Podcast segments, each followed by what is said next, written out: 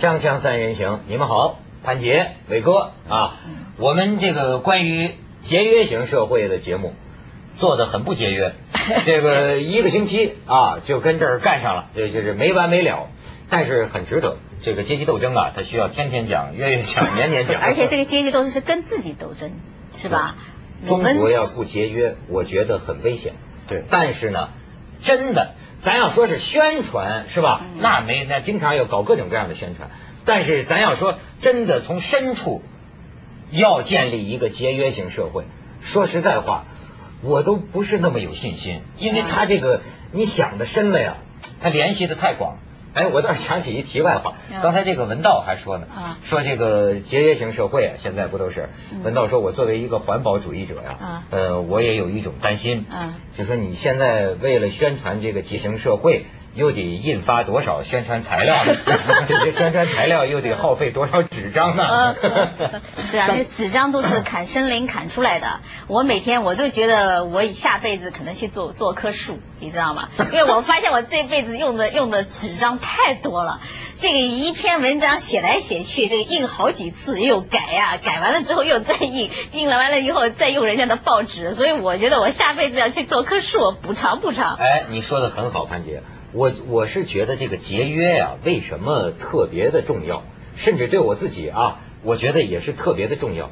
因为我觉得啊，这个人总得进步吧，各方面咱这个水平得提高，眼光得呃这个审美各方面都得进步吧。我跟你说，都跟节约有关系。因为节约呀，照中国咱老祖宗的讲法，爱物啊，嗯，爱物啊，你发现没有？到人有的家里。我觉得这是真向得向人家学习，你就会发现呀，人家爱惜，把自己的书房啊弄得这个整整齐齐的啊，而且这个纸张啊，复印纸印两面，人家还整整齐齐的叠起来哈。哎，这么一个爱物，走出去看见一个花草，你知道吗？有的时候你会不注意，但是你只要一注意，你就会发现它的美丽。你经常这样，你这个人呐，活着呀。生活享受比别人高好多倍，你忽略的东西，爱物的人不一样，就是说节约的人不一样。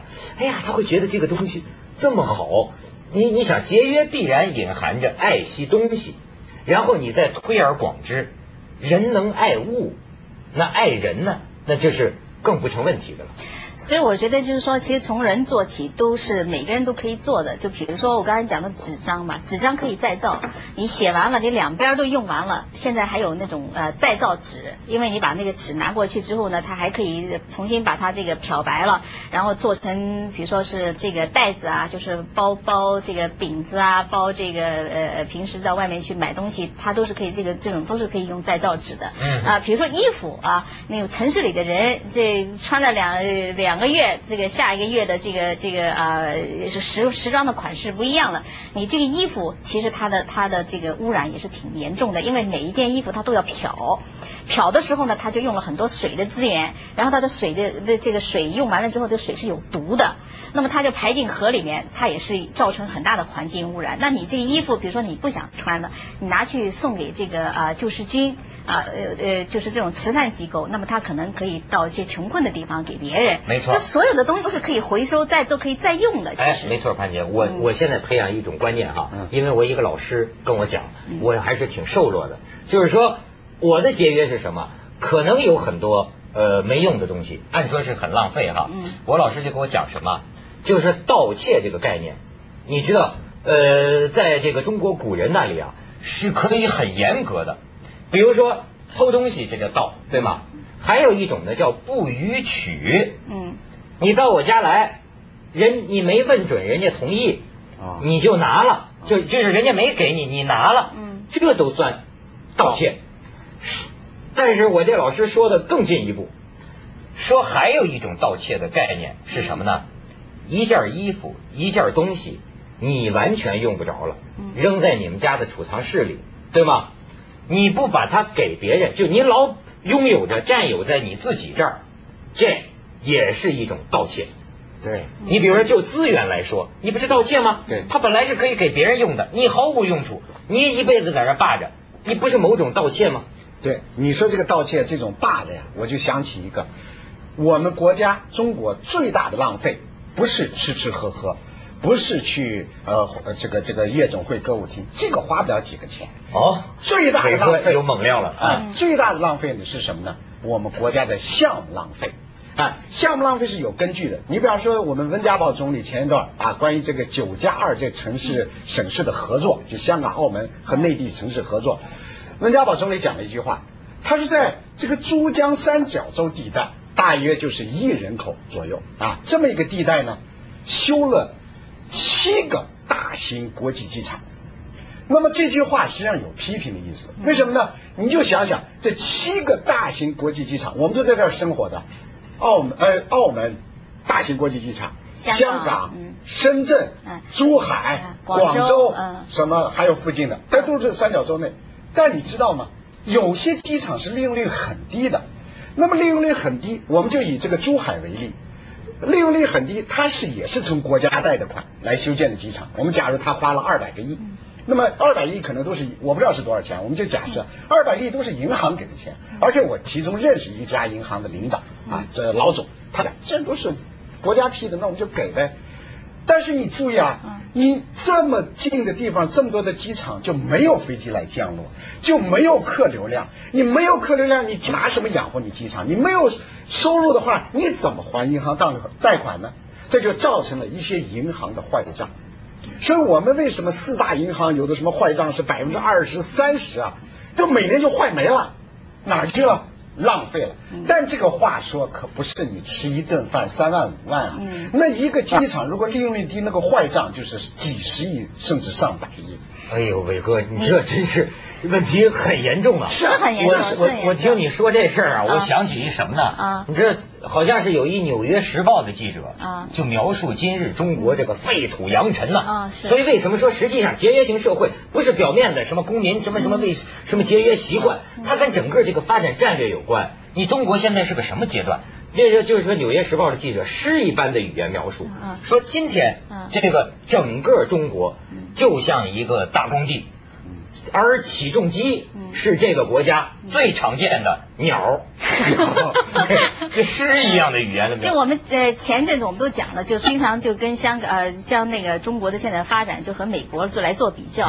其实我们是不能够学它的，不能够学它有很多理由。就比如说这个美国的它的国土跟我们的国土面积是其实差不多，但是它的可耕地呢？它有百分之四十的可耕地，就它这么大的面积，它有百分之四十它是可以养农作物的。相比来讲，我们国家是多少？我们国家只有百分之十六。那么你再算人口是多少？他们只有两亿人，两亿人，你就想他这个两亿人只是我们十三亿的一个零头都不到。所以他的那个消耗是他自己确实有他自己的这个资本在那里啊，这是土地的资本。另外一个资本就是他的国内的资本啊，就是说十一呃第二大大战结束之后，美国就是一个国际上的一个强权。他在很多的地方，他可以用他的外交政策来来把他的这些能源的这些问题都解决掉了啊。我们就看到伊拉克的这种战争，石油的战争，我们都说都为石油在打战争。嗯，你要想我们是不是也将来也要这样做呢？很可能我们是不会这样做的，对吧？不会到国际上去掠夺人家的资源。那你就想，但是咱们自家的资源我们也得争啊，要不然什么东海东海石油的天然气的问题。所以你这么一比较的时候，你就觉得说，我们这个发展的这个这个这个情况是不能够，我们的消费的情况，我们的生活的方式，我们不能够像别人那样，因为我们是不可能这样长此以往上去。所以这个结果就是说，我觉得我们应该在国策上面是一个调整，就是说以前说是。发展是硬道理，是吧？嗯，我觉得我们现在应该加两个字啊，持续发展是硬道理。嗯，就是要可持续的发展，就是说我们这样子的发展是不会给我们的子孙带来一个那不堪设想的后果，那才是一种发展的策略。你说这个可持续发展的硬道理哈，我给你举个澳洲的发展的例子，就相对我们这个三角地带，珠江三角洲这七个大型国际机场，我不知道哪个效益怎么样，但我知道里面有效益不好的。嗯，那么。那这叫有多少钱办多少事儿？你比方说，澳洲修公路的时候呢，他国家征地的时候呢，把这块地征了，我要修公路。那么但是呢，因为现在这个人口不多，汽车流量不大，他呢根据你什么时段，我我地先征下来。但是呢，我先修的时候呢，因为现在流量不大呢，我先修两边最靠边的。我修两个单行道，就对面开的啊，来回开的。那实际上他预留这块土地呢，预了单行都是四条道的。他因为他知道可能一百年、二百年以后这个城市要发展啊，发展以后人口增加了，这要建，建了再征地，如果旁边已经盖成房子就不能拆了，所以他把先把宽度留出来。但是如果全铺上柏油呢？嗯。第一没有钱，第二即使有了钱，如果我没有财政收入支持它的话呢，这个公路不维修就坏了，裂了，龟裂，然后还得填坑，那怎么办呢？我就修一条道，哎，这样的话我地也有了，长远规划可能做到一百年、二百年、三百年，这个路将来还可以在地图上留的。但是呢，我现在有钱，我只能修一条道，因为现在流量就这么点等将来有流量大了。我有了钱呢，我再修第二道、第三道，但它不是往外开，因为往外开呢，你容易盖楼房啊，把这个路边封死。它是往中间流出来。哎，我对这个构思非常的。对，我觉得人家好像发达的国家吧，他什么都发达，连这节约这也发达。因为因为其实你就是在想的很长远的事情，你不是只想只想这一辈子。我们现在的问题就是说，我们只想我们自己，我们只想这一辈子，我们不想十年八年的呃以后的事情，不想我们下一代的事情。我们这资源用完了，别下一代怎么办？没资源用了。说潘姐想也没用，人生就是一场悲剧。我觉得这个所谓。这节约型社会，你要 说到根本处，嗯，难了。为什么难呢？啊，咱广告之后说。锵锵三人行，广告之后见。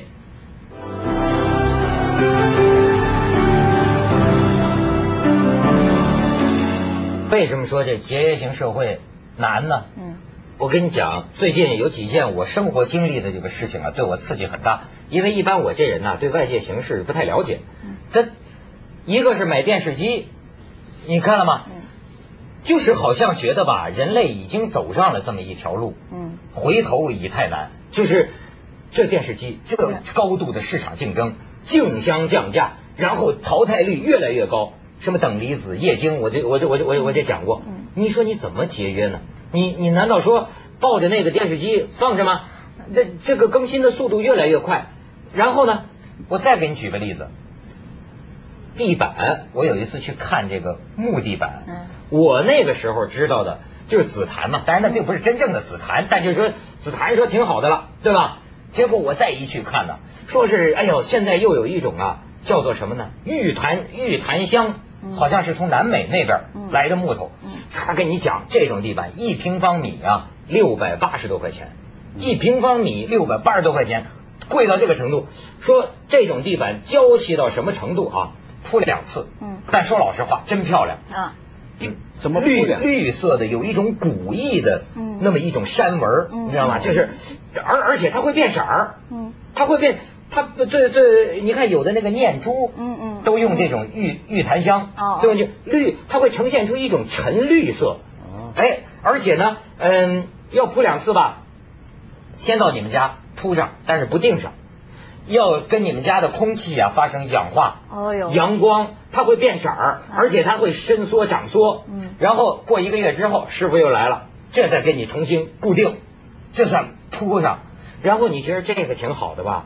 那人家又跟你说了，嗯说这个木地板呐，这这它这个太娇气，嗯，大理石的吧。我一看，好家伙，大理石一千多块钱一平米，然后我说大理石的，大理石的也不灵了。我告诉你，现在有一种什么呢？叫再生石。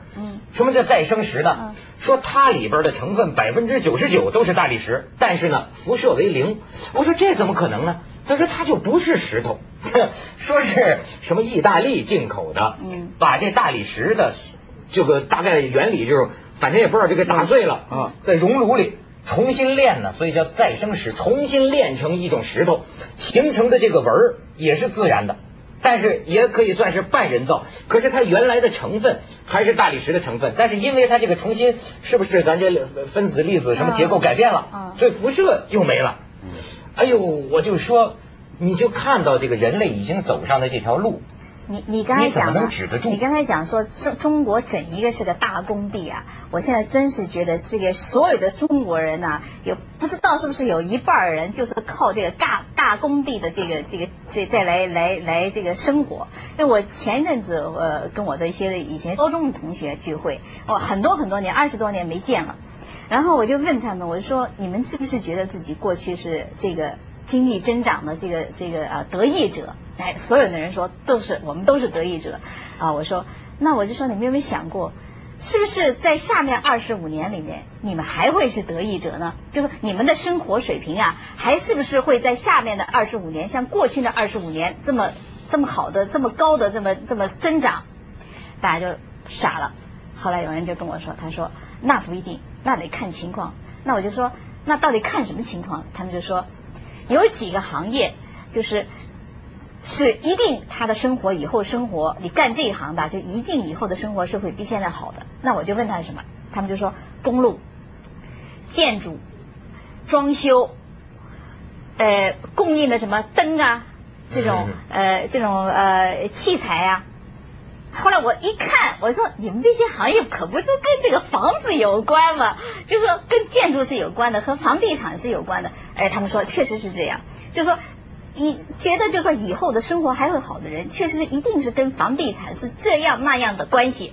要不然的话，你真的是不知道你以后的生活是怎么样了。因为在其他的行业收缩的收缩，裁员的裁员，活不下去的活不下去，但是就那一行。就特别的好，所以你不能不成为工地。对，我跟你讲，比如说，如果说中国的这个全民啊，啊，都像我父母一样的节约观念的话，啊，那这个中国的各行业就瘫痪了，很多行业它瘫痪了。地板怎么能要这么贵的地板呢？是吧？就根本不会需要。是不需要。但是都像你父母这样的话呢，还有个行业就赚钱了。啊，一个什么行业赚钱呢？节能型灯泡赚钱了。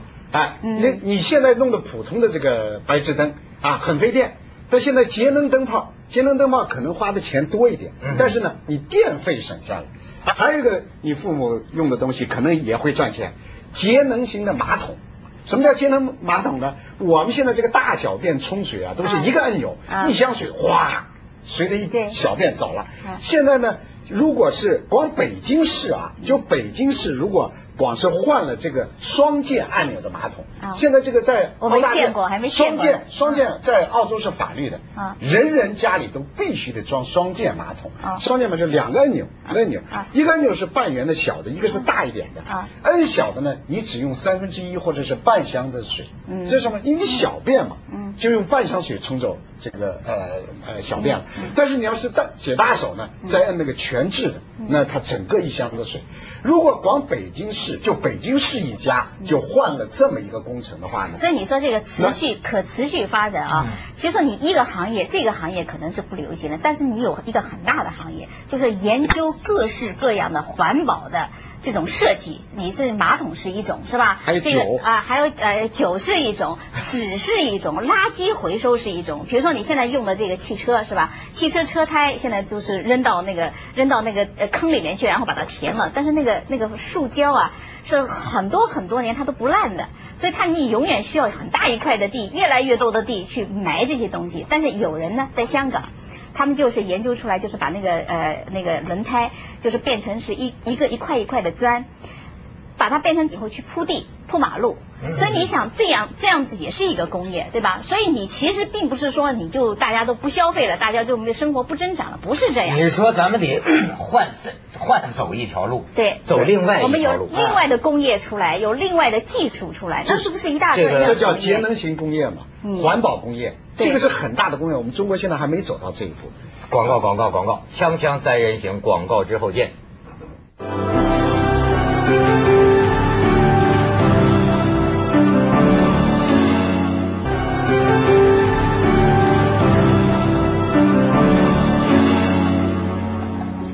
其实讲这个节约型社会，讲到最后啊，哎，我是觉得比较尴尬。嗯，因为呢。我自己也是在这个浪费的人群当中，你自己都做不到。我觉得你最浪费的是眼镜儿，你的眼镜儿都不知道已经换了多少个了。我为了观众换的行吗？但是观众说一副比一副难看，我这什么这么尴尬？就是说从我做起就尴尬了。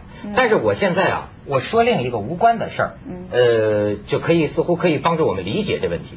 说现在学丛飞，丛飞啊，知道吗？身患癌症，这个自己还负债。